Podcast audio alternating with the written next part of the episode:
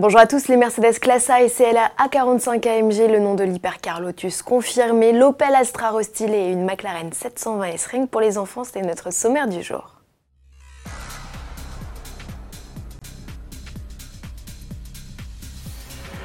Mercedes reprend l'avantage sur le segment des super sportifs compacts. Le constructeur à l'étoile présente la nouvelle génération de ses Classe A et CLA 45 AMG. Les modèles 4 et 5 portes s'équipent du 4 cylindres turbo de série le plus puissant au monde, Dixit Mercedes. Le 2 litres turbo de conception entièrement nouvelle et qui n'a pas recours à l'hybridation développe 387 ou 421 chevaux pour la version S. C'est respectivement 6 et 40 chevaux de plus que l'ancienne génération. Seule la version la plus puissante sera proposée en France, son rendement égal celui des plus extrêmes supercars. Mercedes double ainsi Audi qui ne propose que 400 chevaux sur CRS3 et devance BMW dont la M2 même pourvue de son pack compétition ne culmine qu'à 410 chevaux. Classe A et CLA 45 AMG ne réclament pas plus de 4 secondes pour atteindre 100 km/h.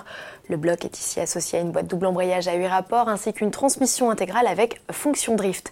Les trains roulants et les suspensions ont aussi fait l'objet d'un travail particulier. Côté look, les deux modèles héritent de la large calandre à lamelles typique des modèles AMG les plus vitaminés et de boucliers redessinés. Les ailes ont été élargies sur la classe A. À l'arrière, on retrouve un béquet et un diffuseur. Celui-ci accueille quatre imposantes sorties d'échappement. Elles sont spécifiques aux versions S, tout comme la couleur rouge des étriers de frein à 6 pistons.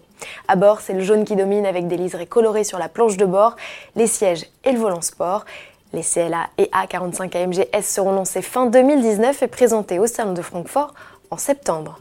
Événement allemand où Opel sera bien représenté, outre la sixième génération de Corsa, le constructeur présentera l'Astra restylé.